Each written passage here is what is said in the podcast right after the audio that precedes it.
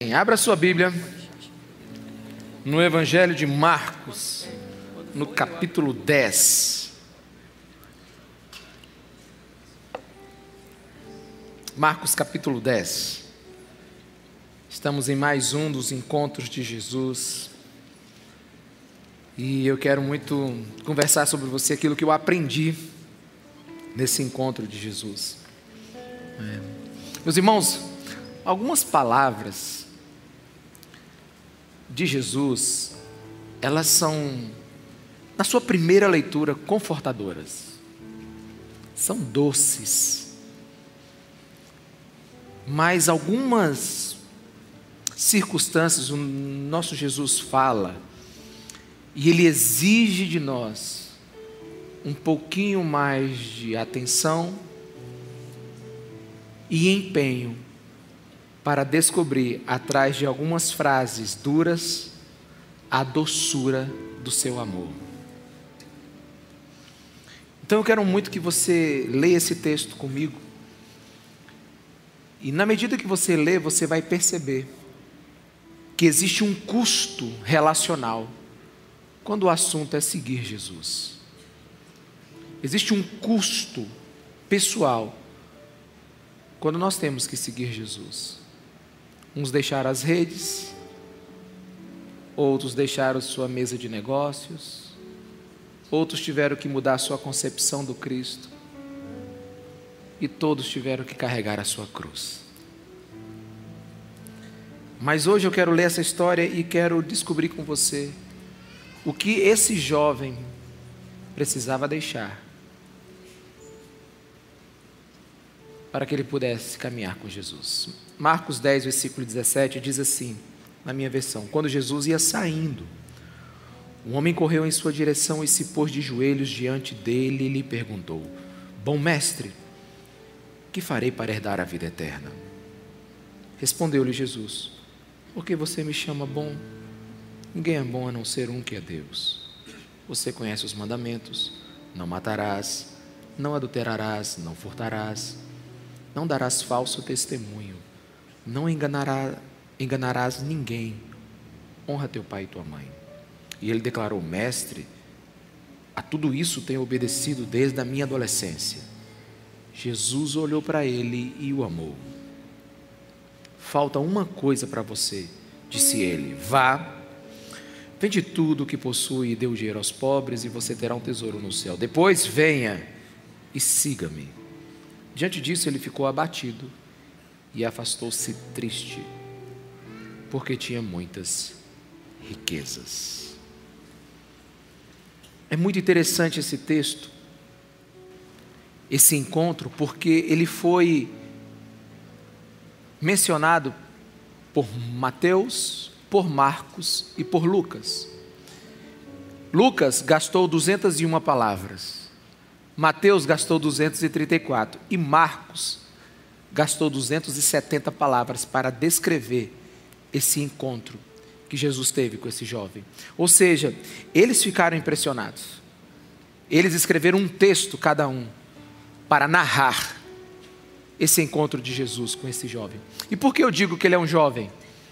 Porque se você pegar os três evangelhos, os três evangelhos sinóticos, Mateus, Marcos e Lucas, você vai descobrir que ele é um jovem, que ele é rico, que ele é importante e que ele é virtuoso. E quando ele encontra Jesus, ele se lança aos pés de Jesus e toca no assunto dos assuntos. Conversa com Jesus, algo que até agora não tinha sido mencionado nesse evangelho. Ele deseja conhecer o caminho para a vida eterna. Na verdade, ele chega para Jesus e pergunta: o que eu devo desfrutar? O que eu devo fazer para desfrutar das riquezas dos céus? O que eu devo fazer para participar? O que eu posso fazer para ter herança de Deus nos céus? Então, a partir desse momento, nós começamos a ver que esse jovem, apesar de ser jovem, rico, um homem cheio de caráter, importante, de alguma maneira, ele estava inquieto, o seu coração. Sua juventude, seu dinheiro e sua reputação, tudo isso era muito bom, mas o que nos parece é que algo o incomodava e a sua alma precisava de buscar respostas. E quando eu falo jovem, guarde isso no seu coração, nós estamos falando de um homem de até os 40 anos de idade, segundo né, a cultura judaica. E ele chega então e diz assim: Para Jesus, eu, eu preciso saber o caminho para a vida eterna, o que eu preciso fazer. E o interessante é que aqui eu já quero fazer um certo, uma certa ressalva. Meus irmãos, quando é que a gente vai levar, de fato, a Bíblia a sério? Você tem aqui um homem importante, jovem, rico, virtuoso, reconhecido como íntegro na sua cidade. E, de alguma maneira, esse homem ainda clama por respostas. De alguma maneira, o coração desse homem ainda arde por respostas. Ele deseja conhecer o caminho da eternidade. Nada desse mundo poderá matar a fome do que é eterna em nossos corações. Nada desse mundo vai lhe suprir. Podemos pegar o melhor de nós aqui, em todos os aspectos da vida. Você ainda precisa de respostas quanto à eternidade. E é interessante que, após fazer essa pergunta, Jesus retém a resposta. Jesus não responde imediatamente. É como se Jesus tivesse percebido algo no coração desse jovem que nem ele mesmo sabe. Parece que Jesus percebe que esse jovem, apesar de estar perguntando, apesar de ter o seu coração um desejo por uma resposta, talvez ele só queria uma afirmação de mais um mestre, talvez ele queria só mais uma autenticação espiritual de um rabi. O, o fato é que Jesus percebeu que aquele jovem só ouvia apenas como um bom mestre, talvez como um guia para uma melhor espiritualidade. Não sabemos exatamente o que Jesus está pensando, mas ele chega, se ajoelha aos pés de Jesus e diz: Bom mestre, me mostra o caminho para a eternidade. E Jesus retém a resposta e dá uma resposta dura para ele: Bom só é Deus. É como se é como se Jesus não se impressionasse com aquele ato daquele jovem. Na verdade, meus irmãos, nós sabemos que formalidades não impressionam Jesus. Quantos me entendem? Diga amém. Não adianta você chegar com bonitas palavras para Jesus. Formalidades não impressionam Ele. Tem muitos que dizem Senhor Jesus, mas será que de fato Ele é seu Senhor? Outros dizem, na tua presença eu estou. Você respeita de fato a presença dEle? Porque se Jesus realmente fosse bom para aquele jovem, ele teria aceitado o que Jesus disse. Mas continuemos. Jesus não responde. O que devo, mestre, fazer para herdar a vida eterna? Jesus não responde, ele afirma, versículo 19: Você conhece os mandamentos. Jesus sabe quem esse jovem é. Você conhece os mandamentos. Não matarás, não adulterarás, não furtarás, não darás falso testemunho, não enganarás ninguém, honra teu pai e tua mãe. Jesus, ele conhece o que aquele jovem já pratica. Na verdade, Jesus cita os seis últimos mandamentos. Jesus cita a segunda tábua da lei.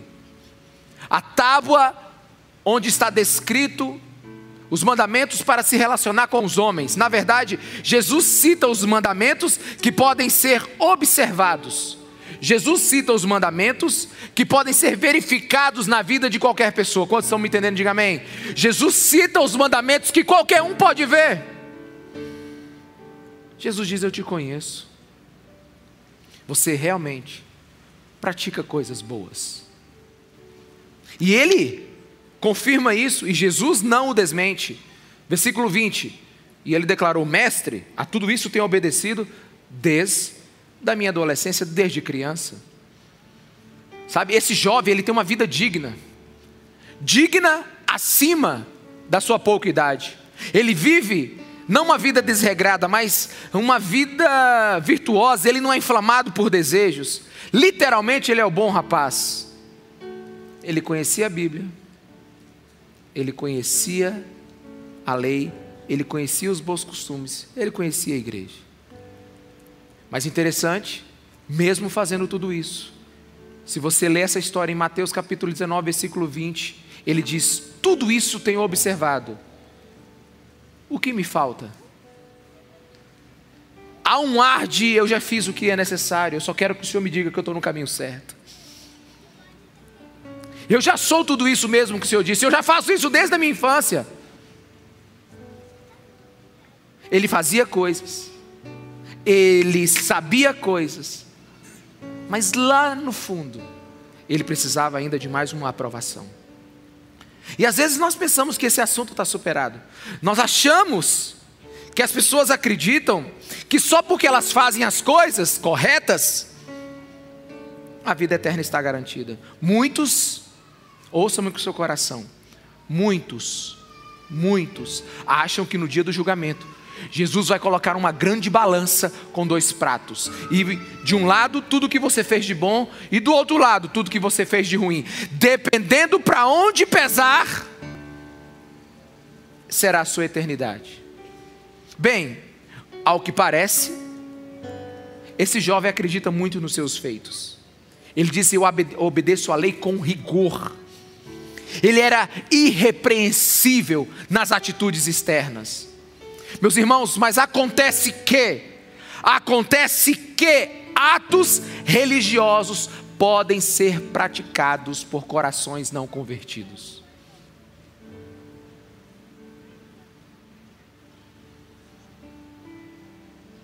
Nós podemos aprender como é ser crente.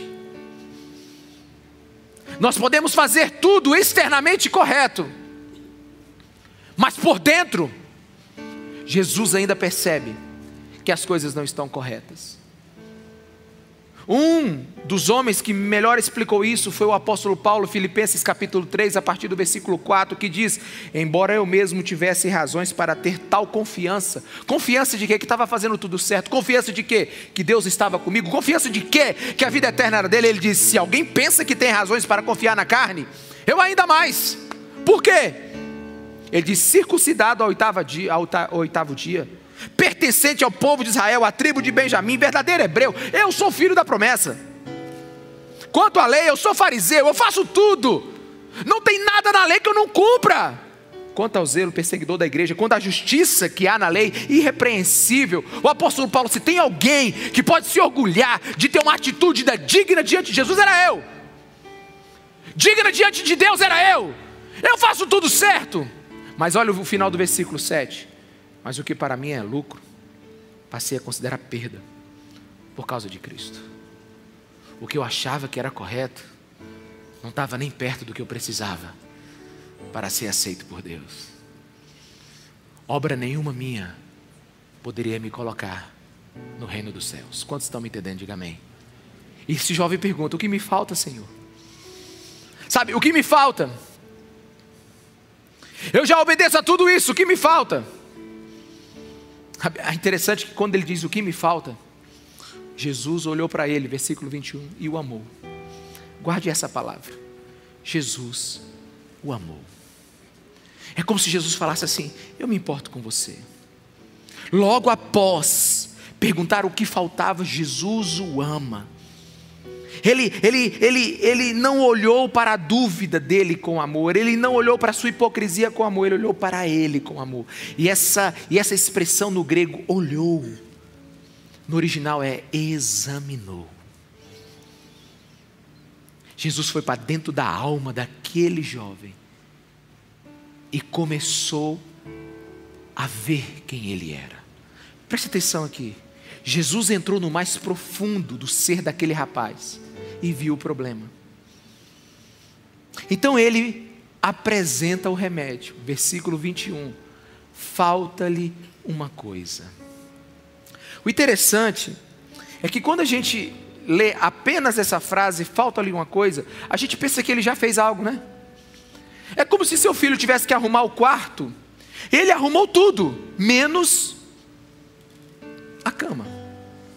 Aí você chega para o seu filho e diz o quê? Falta-lhe uma coisa, meu filho, para o seu quarto estar tá arrumado. Né? Quando a gente ouve Jesus falando assim, a gente pensa que esse jovem já deu alguns passos para a sua salvação.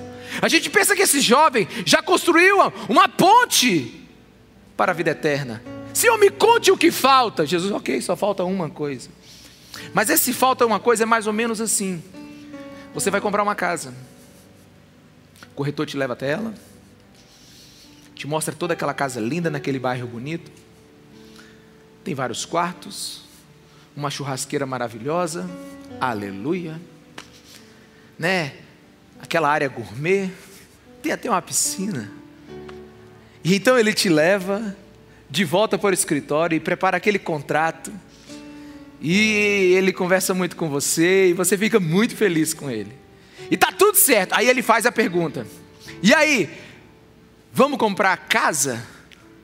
Aí você diz para ele: "Só falta uma coisa." Aí ele diz o quê? Dinheiro. Ou seja, não falta uma coisa, falta tudo. É mais ou menos o que Jesus está dizendo para esse jovem. Falta-lhe uma coisa. E meus irmãos, aqui não é uma questão de compra de uma casa, não é uma questão acadêmica, não é uma questão abstrata. O que nós estamos falando aqui é vital. A eternidade está em jogo. Jesus, ao ver esse jovem falar isso, ele diz assim: Eu sei quem é você.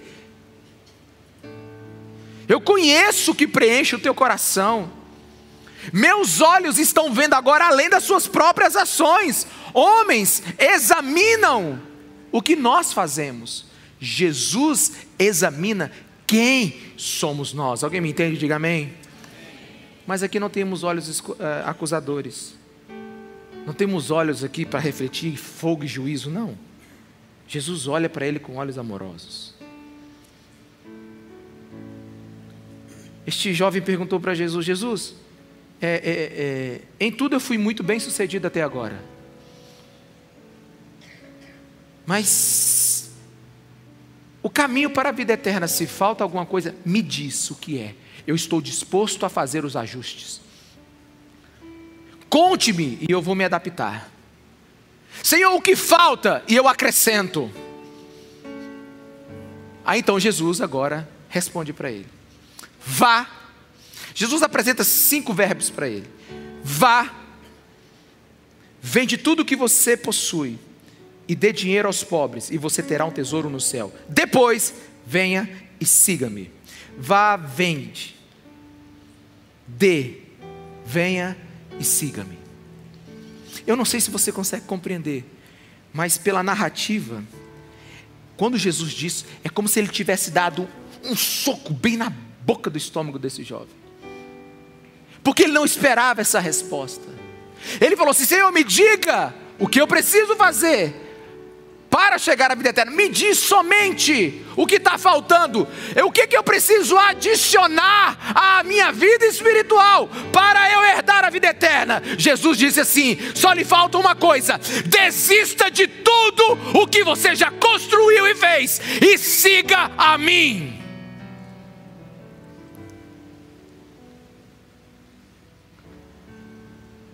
Jesus tira o chão daquele jovem, implode a sua filosofia de vida.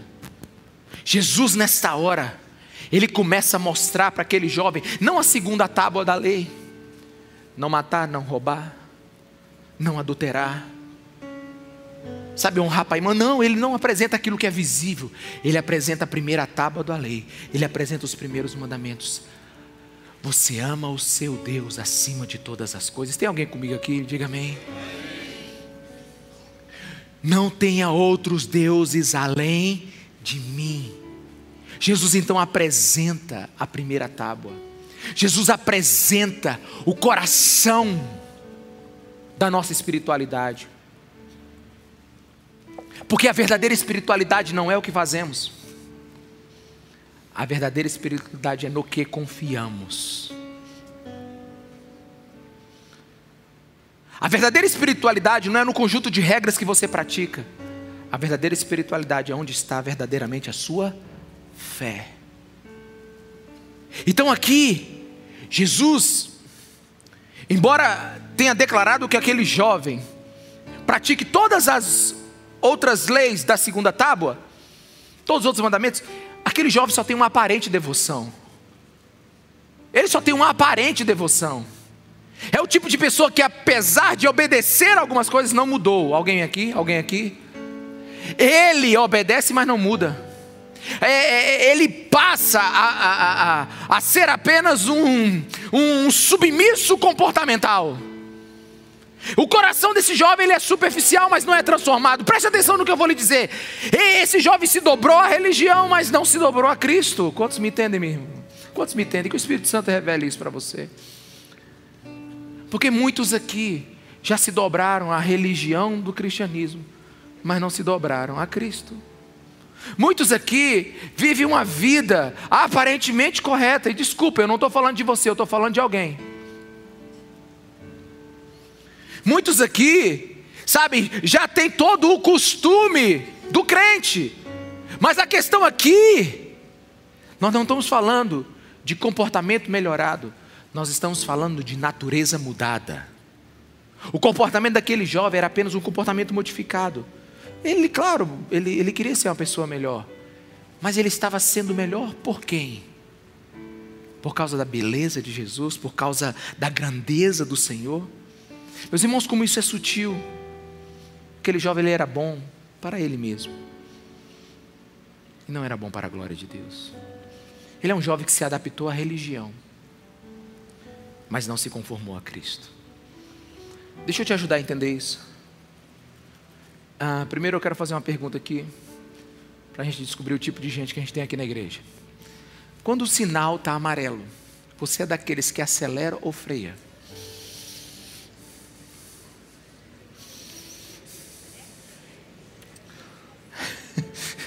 Quando o sinal do trânsito fica amarelo, você é dos que acelera ou freia?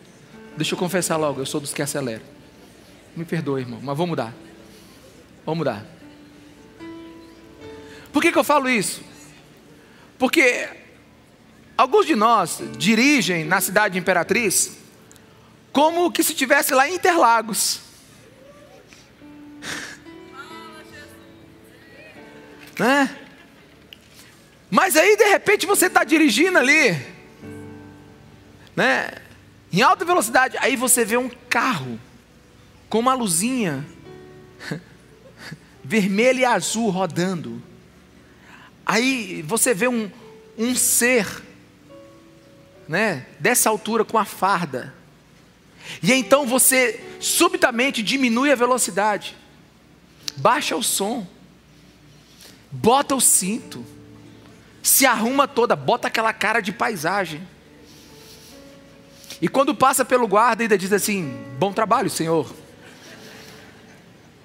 E aí, depois que você percebe que você já não está mais no radar do guarda, ele já está olhando para o outro carro atrás, você então acelera sem nenhuma menor culpa de estar infringindo a lei.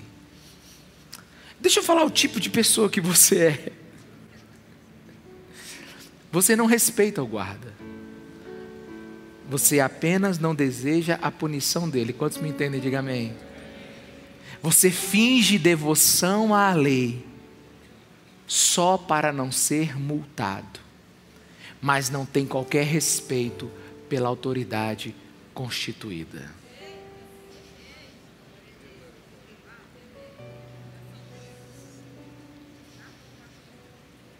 Jesus, de alguma maneira, ele observou que aquele bom rapaz, que fazia tudo certinho, ele fazia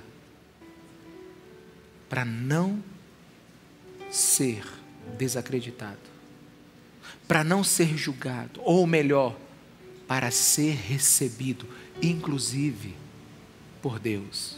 Ele fazia para ter os seus próprios méritos. Mas no final das contas, quando Jesus disse para ele: larga tudo e me siga, Jesus estava querendo saber quem era o Senhor da vida dele. Meus irmãos, fale assim para a pessoa que está do seu lado com muita responsabilidade: Deus tudo vê. Deus tudo vê. Deus tudo sabe. Você, não, não te dá um arrepio isso, não? Sabe quando alguém te pergunta assim, ó? Quando alguém te pergunta assim, ó, presta atenção. Foi você que fez isso? Deixa eu te falar, antes de você dar uma resposta, Deus tudo vê. Você que é assim, antes de dar uma resposta, lembre-se que Deus tudo vê. Meus irmãos, quando eu tive consciência que Deus tudo vê, eu tive consciência da onipresença de Deus, Ele está em todo lugar.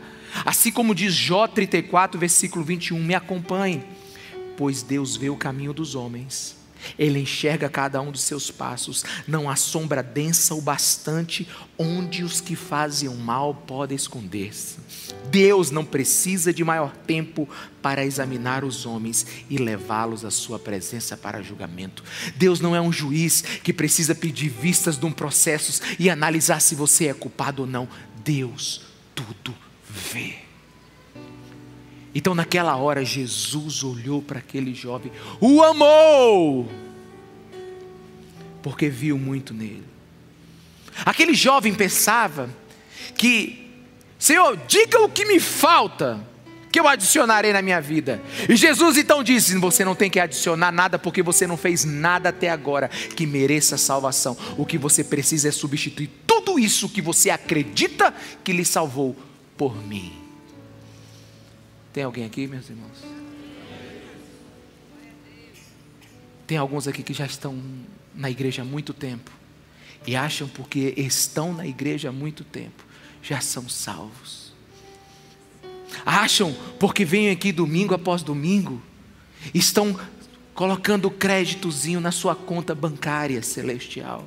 Acham porque deram uma melhoradinha na vida já são salvos. Ah, pastor, aquela pessoa é tão boa, não é possível que ela não vai para o céu. Não vai, meus irmãos, só vai para o céu por um caminho: Jesus Cristo como Senhor e Salvador. Mas Ele é tão bom, Ele honra os pais. Ele honra as pessoas, ele cuida da sua esposa, dos seus filhos, ele não adultera, ele não mata, ele não rouba, ele, ele, ele só faz o bem. Senhor, me diz o que, que eu preciso acrescentar para ter o meu caminho para o céu. Desista de todos os seus méritos e substitua tudo por mim.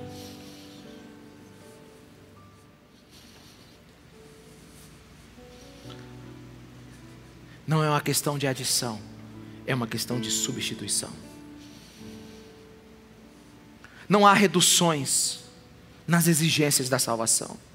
Jesus, eu te amo. Ele está dizendo, eu te amo. A Bíblia diz que Jesus o amou. Mas você tem que viver no mesmo naipe do relacionamento. O que te salva não é o que você faz. O que te salva é o que você sente por mim. O que te salva não é o teu comportamento, o que te salva é como o teu coração me enxerga.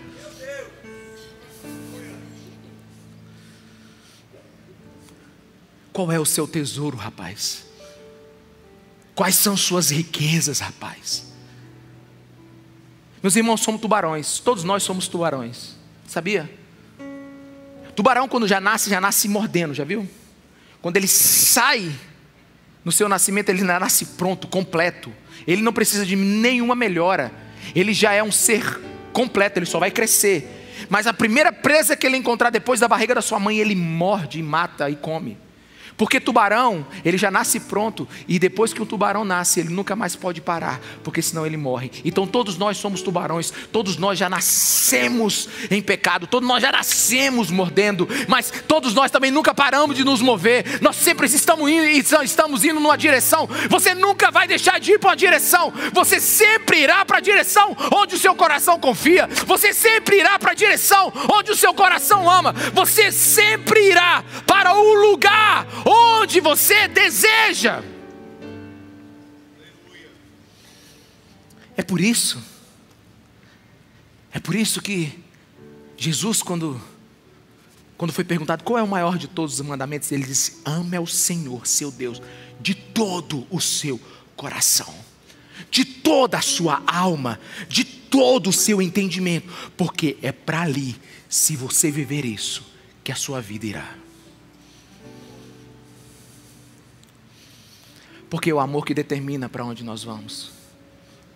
Lutero já disse muito bem: seja o que for que seu coração se apegue, e em que deposite confiança, isso será o seu Deus. Nos tornamos o que adoramos e adoramos o que amamos. Então, deixa eu corrigir você logo aqui. O assunto aqui nesse texto nunca foi dinheiro. O assunto nesse texto aqui nunca foi dinheiro, é idolatria. O assunto nesse texto aqui é a ausência do senhorio de Jesus na vida de um religioso. O assunto desse texto nunca foi ter dinheiro, foi não ter Deus como Senhor de sua vida. Alguém aqui? Jesus o olhou e o amou. E disse: Vá, fuja desse amor, vende, não fique com nada dele, dê, mostre frutos dignos de arrependimento, vem sem nada, acreditando somente em mim, segue-me e você descobrirá quem realmente eu sou. Veja o que Jesus quer mostrar, meu jovem, você está perguntando por vida eterna e a sua fé está nas suas riquezas. A sua fé está nas suas boas obras. A sua fé, como diz aqui na, na, na, na King James, está nos muitos bens que você possui. Mas se você quer a vida eterna, eis o que lhe falta. Eis o que lhe falta. Vende tudo Imagine a sua vida sem nenhum tostão. Imagine a sua vida sem nenhum patrimônio, sem nenhum imóvel, sem nada. Somente tendo a mim. Você consegue viver assim? Porque se consegue, a vida eterna é sua. Eu substituindo tudo o que você tem. Meu jovem, quando você precisa de um Salvador, você vai gritar pelas suas boas obras ou vai gritar por mim? Quando você precisa de Salvador, você vai gritar para suas riquezas ou vai gritar para mim?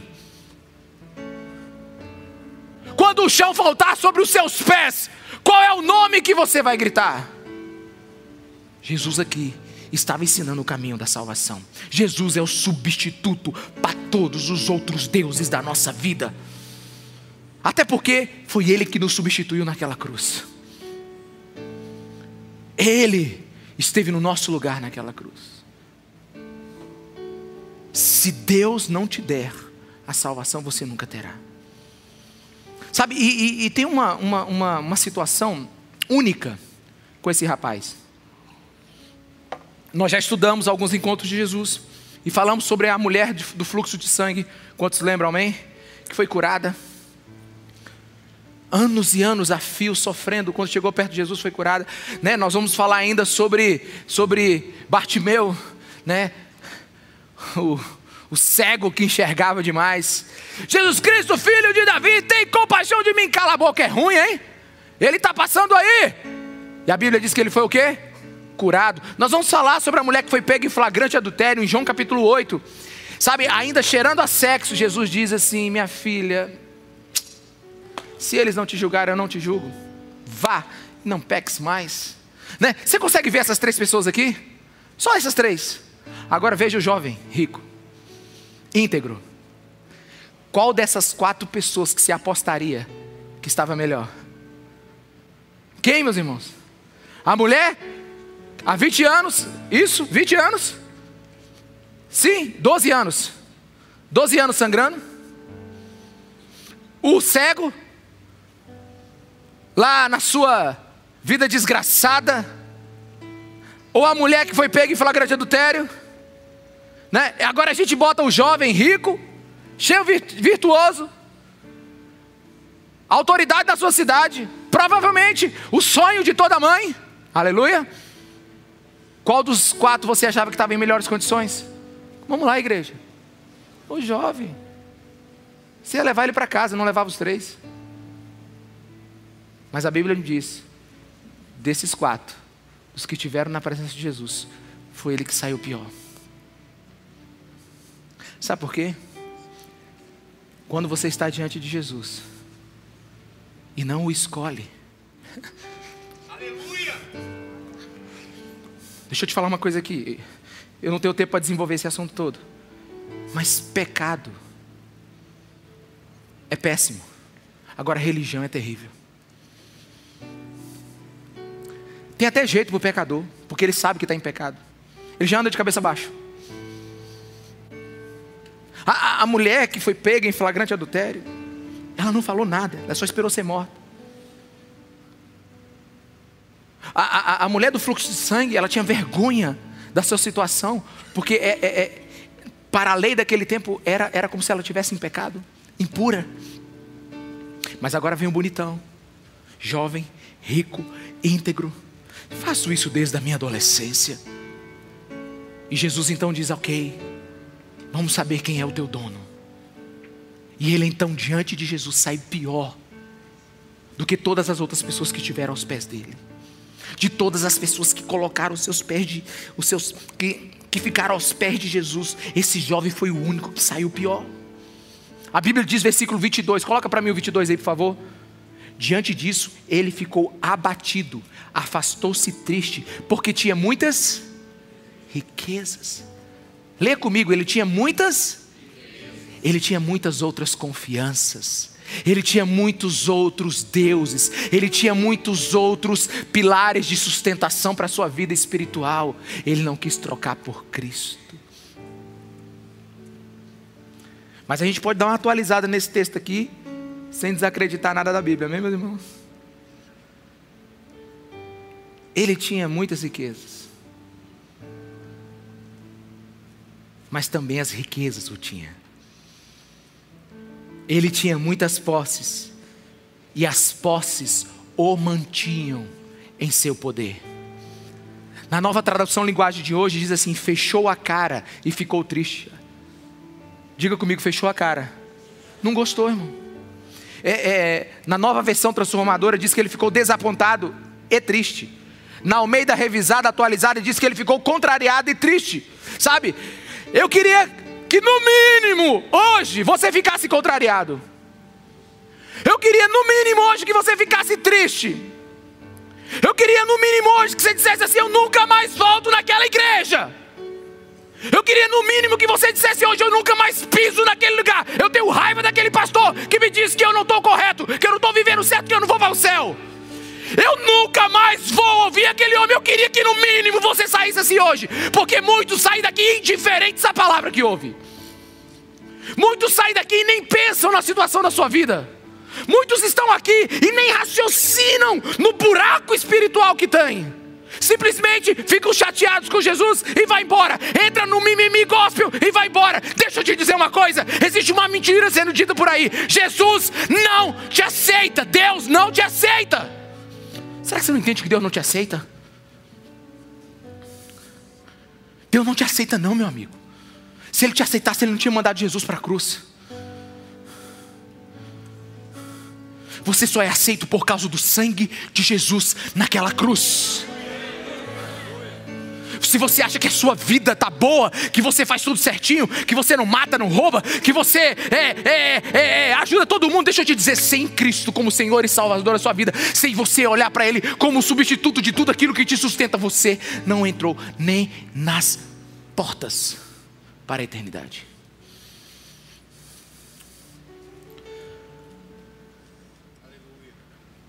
Ainda mais caminhando o caminho. Foi um choque para esse rapaz. Era a última coisa que ele queria ouvir. Mas aqui nós temos nitidamente um pobre rico. Um desgraçado rico. Agarrou seu dinheiro, agarrou suas riquezas, agarrou aquilo que ele achava que poderia salvá-lo e deixou Jesus. E hoje, ainda essas coisas continuam empobrecendo tantos. E riquezas, leia comigo aqui terras, dinheiro, cargos, obras, reputação, o que você quiser, aquilo que você confia. E, e, e, e Jesus o amou. Eu não consigo largar esse, esse versículo 21 porque Jesus o amou, mas ele não baixou a exigência. Para aquele jovem o pedido apropriado foi esse.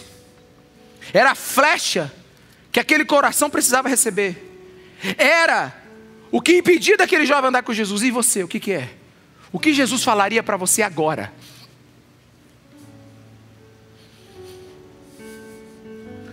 Senhor, o que, que falta para eu herdar a vida eterna? Ele disse: só precisa você fazer isso. O que ele falaria para você? Qual é o sustento da sua vida? Meus irmãos, deixa eu te falar uma coisa. Na Bíblia, não existe problemas com quem é rico. Não. Dinheiro não é problema até que se torne. Dinheiro é ferramenta, mas nunca alicerce. A Bíblia está repleta de pessoas ricas. A Bíblia está repleta de pessoas que foram prósperas e prosperadas por Deus. Então vamos corrigir um ponto exegético desse texto aqui. Jesus não chamou esse jovem para a pobreza. Quantos me entendem? Diga amém. Jesus chamou esse jovem para o discipulado. Meu filho, você quer saber o que está atrapalhando na sua vida de você andar comigo? É isso. Larga e vem comigo. Isso não é discipulado? Discipulado é quando Deus tira tudo de você que te impede de andar com Jesus. Amém, meus irmãos? Quem quer ser discipulado pelo Espírito Santo de Deus? Aleluia. É quando Deus tira tudo de você que impede de andar com Ele. Discipulado é a imagem de Cristo ser formada em você, é tirar todos os obstáculos que impedem de Cristo ser o primeiro na sua vida. A Bíblia diz que esse jovem foi embora. Triste, revoltado, eu não sei como é que ele se resolveu lá na frente. Eu espero que ele tenha, um encontro, tenha, tenha tido um encontro com a sua consciência e com a revelação de quem Jesus é. Mas a gente não tem mais nenhuma informação sobre ele. Mas aí ficou o climão. Tu imagina o climão do culto? O cara se ajoelha, é rico, é uma autoridade na sua cidade, é importante. Pergunta o que, que ele precisa fazer para chegar à vida eterna. Jesus disse: se tudo que você fez não valeu de nada, você tem que largar tudo que você acha que é muleta espiritual na tua vida e substituir tudo por mim. Aí aquele climão no culto, ninguém fala nada, fica assim. Hum. O cara fica com raiva e vaza. Aí fica o climão. E o discípulo tudo ali agoniado. Aí então Jesus, versículo 10, 23, Marcos 10, 23, coloca para mim aí. Jesus diz assim: Jesus olhou ao seu redor e disse aos seus discípulos: Como é difícil aos ricos entrar no reino de Deus. Vamos lá. Já estou descendo a ladeira agora.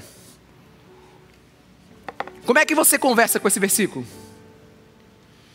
O que, que esse versículo te diz? Como é difícil para os ricos entrar no reino de Deus? Como é que você analisa esse versículo? Bem, Romanos 2,11 diz o seguinte: que Deus não faz acepção de pessoas. Então, em outras palavras, presta atenção, Deus não dificulta a salvação para ninguém. Amém, meus irmãos? Amém, meus irmãos? Deus não dificulta a salvação para ninguém. Não, para esse aqui eu vou dar problema, para esse aqui fica, não gostei de você, da sua cara, não. Não, Deus não faz isso. Então a pergunta que nos resta é: quem dificulta então a entrada dos ricos no reino dos céus? Deus? Hã? Não. A riqueza? Não, o rico. O problema é o rico. É aquele que acha que já tem o suficiente. É aquele que já acha que é virtuoso. É aquele que já acha que consegue pelos seus próprios méritos chegar lá. É aquele que é ele tem tanta certeza que as coisas desse mundo são suficientes para Deus se agradar dele. Que é difícil. E o interessante é que é que não é difícil para o rico entrar no reino do céu, irmão.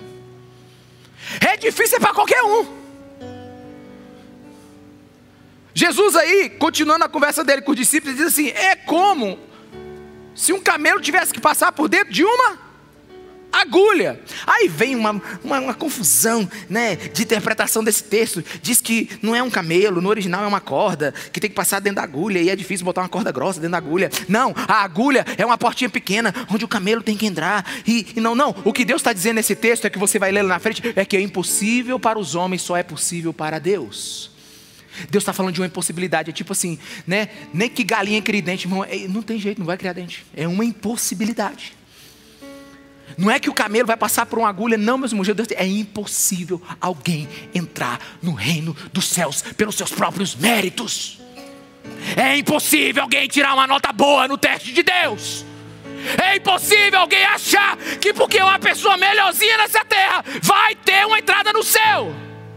Eu já tive que lidar com situações muito difíceis, onde, onde homens, né, homens de honra morreram. E a pergunta do parente é: Pastor, ele vai para o céu? Eu digo: se tiver Cristo, ele vai. Pastor, mas ele é tão bom. Já viu? Meus irmãos, presta atenção. Gente, pastor, eu vou namorar com ele, porque ele, ele, ele é tão bom, só falta ser crente.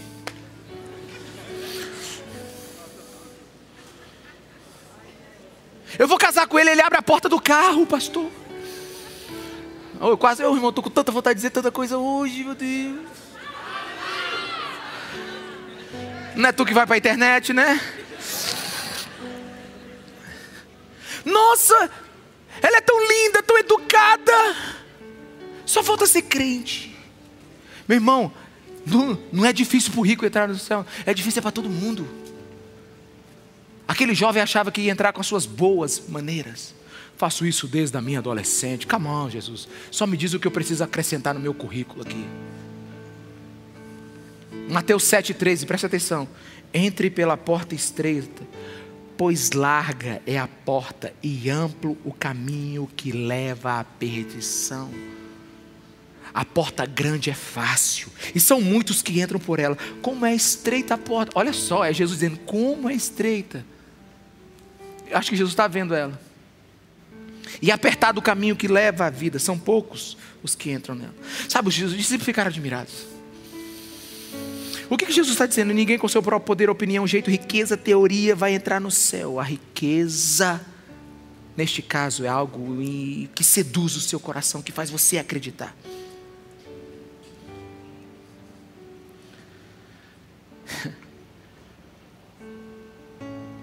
Mas tem uma coisa que me chamou a atenção, é que você sabe que a Bíblia não foi escrita em capítulos, né? Capítulos foi colocado, né? Já agora na era moderna. Se você abrir o texto antes do encontro do jovem rico com Jesus, tem o encontro de Jesus com as crianças. É um contraste absurdo. Presta atenção, bota para mim aí Marcos 10, 13. Olha só o que diz o texto. Alguns traziam crianças a Jesus para que ele tocasse nelas, mas os discípulos o repreendiam. Vamos lá? Quando Jesus viu isso, ficou indignado e lhes disse: Vamos devagar aqui agora. Deixem vir a mim as criancinhas, não as impeçam. Por quê? Pois o reino de Deus pertencem aos que são semelhantes a elas. As criancinhas já estão dentro do reino dos céus, e somente os parecidos com elas irão para o reino dos céus. E agora chega um jovem rico, cheio de virtude, e pergunta: Como é que eu faço para herdar o reino dos céus? E Jesus diz: Amigo, você nem começou a cavar o buraco ainda. Sabe por quê, irmãos? As crianças, a elas pertence o reino dos céus, não pelo que elas possuem, mas pelo que elas não possuem. Elas são despossuídas de méritos. Elas são despossuídas de orgulho, elas são despossuídas desse ar de não eu consigo. Tudo que uma criança recebe, não recebe porque ela merece, recebe porque ela precisa. Tem alguém aqui em nome de Jesus? Jesus chega para o jovem rico e diz assim: só tem um jeito para você entrar no reino dos céus. Você precisa se tornar vulnerável como uma criança. Não dependa de nada que você já fez, não dependa de nada que você já construiu, nenhuma religião que você possa ter se apegado levará a mim. Despossua-se de tudo, tenha somente a mim. É como diz o Salmo 23, versículo 1. Alguém lembra? O Senhor é o meu pastor e nada me faltará. No original hebraico é: se tenho Deus como pastor, do que mais eu terei falta? Então Jesus chega no centro do problema daquele jovem. Fique em pé no seu lugar, por favor.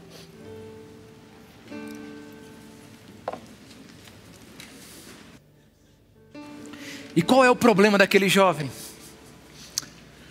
O problema daquele jovem é pouca devoção, meus irmãos.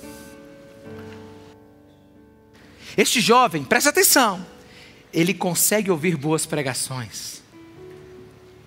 Ele canta com facilidade as canções. Alguém está me ouvindo, amém? Ele fica encantado com os milagres de Jesus. Ele tem religião suficiente para ser uma boa pessoa. Ele tem religião suficiente para vir para um culto. Ele tem religião suficiente para parar de fazer um monte de besteira. Mas Jesus sabe que ele precisava nascer de novo. A sua vida espiritual não era suficientemente séria ao ponto de ter Jesus como Senhor e Salvador da sua vida. Ah, meus irmãos, Jesus quer mais do que mãos levantadas. Jesus quer mais do que frequência em cultos e celebrações, em célula. Jesus quer o seu coração.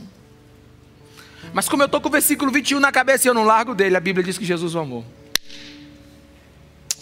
Jesus o amou. E se eu fiz minha lição de casa certa, não tem uma declaração na Bíblia semelhante a essa de Jesus para mais ninguém.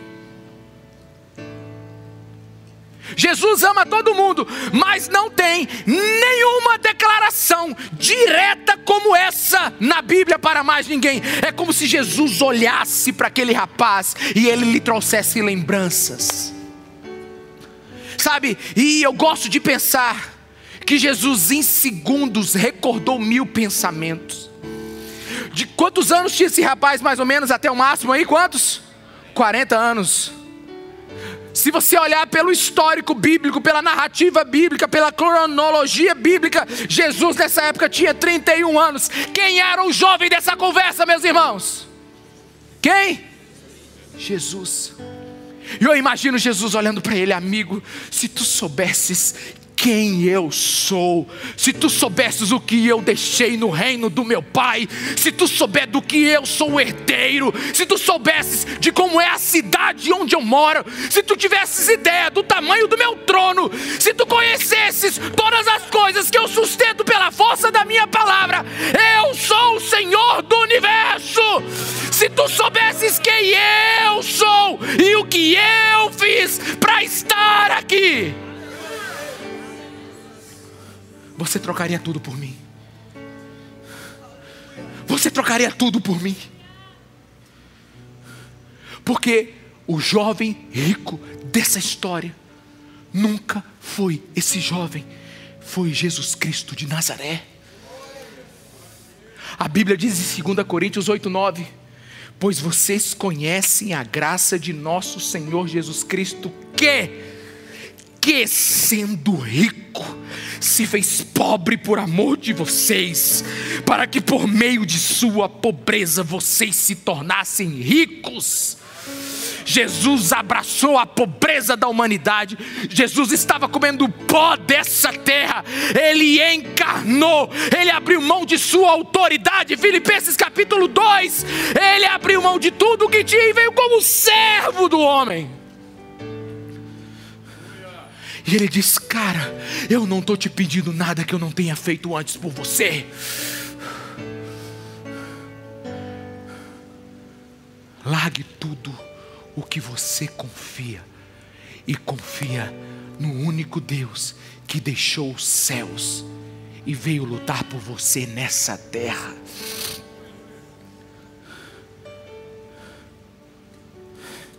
Jesus abriu mão de tudo. Ele olhou na cara daquele jovem e disse: Larguei a eternidade e você ainda está preso na temporalidade. Eu larguei tudo para te levar comigo e você ainda continua lutando por aquilo que é passageiro. Meu Deus. Meus irmãos, se Jesus continuasse rico, nós seríamos por toda a eternidade pobres, desgraçados e perdidos. E como diz o reverendo Hernandes Dias Lopes, o jovem rico fez quase tudo certo. Foi a pessoa certa. Fez a pergunta certa. recebeu a resposta certa, mas tomou a decisão errada.